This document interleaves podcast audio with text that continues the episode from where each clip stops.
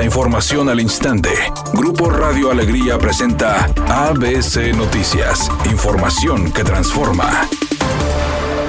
Ejercer en Nuevo León el derecho a la información pública implica recorrer un laberinto digital que no solo opaca la transparencia y el acceso a la información, también hace evidente una brecha digital en el Estado. ABC Noticias lo constató mediante un ejercicio en el que se buscaron los documentos más elementales de los municipios metropolitanos. La excepción fue San Pedro, Apodaca y Santa Catarina. Las demás páginas de transparencia son confusas y sobre todo burocráticas. La transparencia y el acceso a la información reduce la opacidad y fortalece la democracia, pues si las personas tienen información pueden tomar mejores decisiones sobre su vida privada y comunitaria, evaluar a conciencia las acciones de las autoridades. El PAN reiteró su llamado al Tribunal Electoral del Poder Judicial de la Federación para que anule las elecciones para gobernador en Tamaulipas porque, asegura, el narcotráfico apoyó al candidato de Morena a la gobernatura Américo Villarreal. Asimismo, el coordinador de los senadores del PAN, Julen Rementería, dijo que al suspender su licencia y pedir su reincorporación en el Senado, Américo Villarreal se convirtió en inelegible para asumir el cargo de gobernador en Tamaulipas. Es claro que el proceso electoral para la renovación en la gobernatura en el estado de Tamaulipas se encuentra en una etapa de calificación, por lo que la reincorporación en sus funciones de senador de Américo Villarreal Anaya tiene como efecto irremediable su inelegibilidad.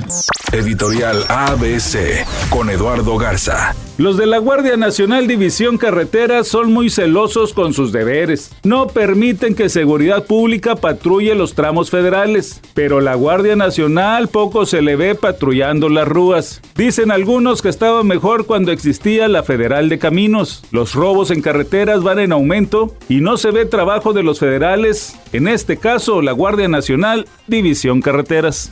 ABC Deportes informa. Y el estadio de Tigres, zapá, el nuevo. Bueno, el día de ayer, Santos Guzmán, el rector de la universidad, afirmó que el proyecto no está detenido, pero que difícilmente se va a concluir en el tiempo proyectado. Son 10 meses prácticamente de retraso donde no ha habido todavía la forma de empezar la obra. Así que no es para el 2025 esta parte de que se había proyectado de tener un nuevo estadio hasta el momento.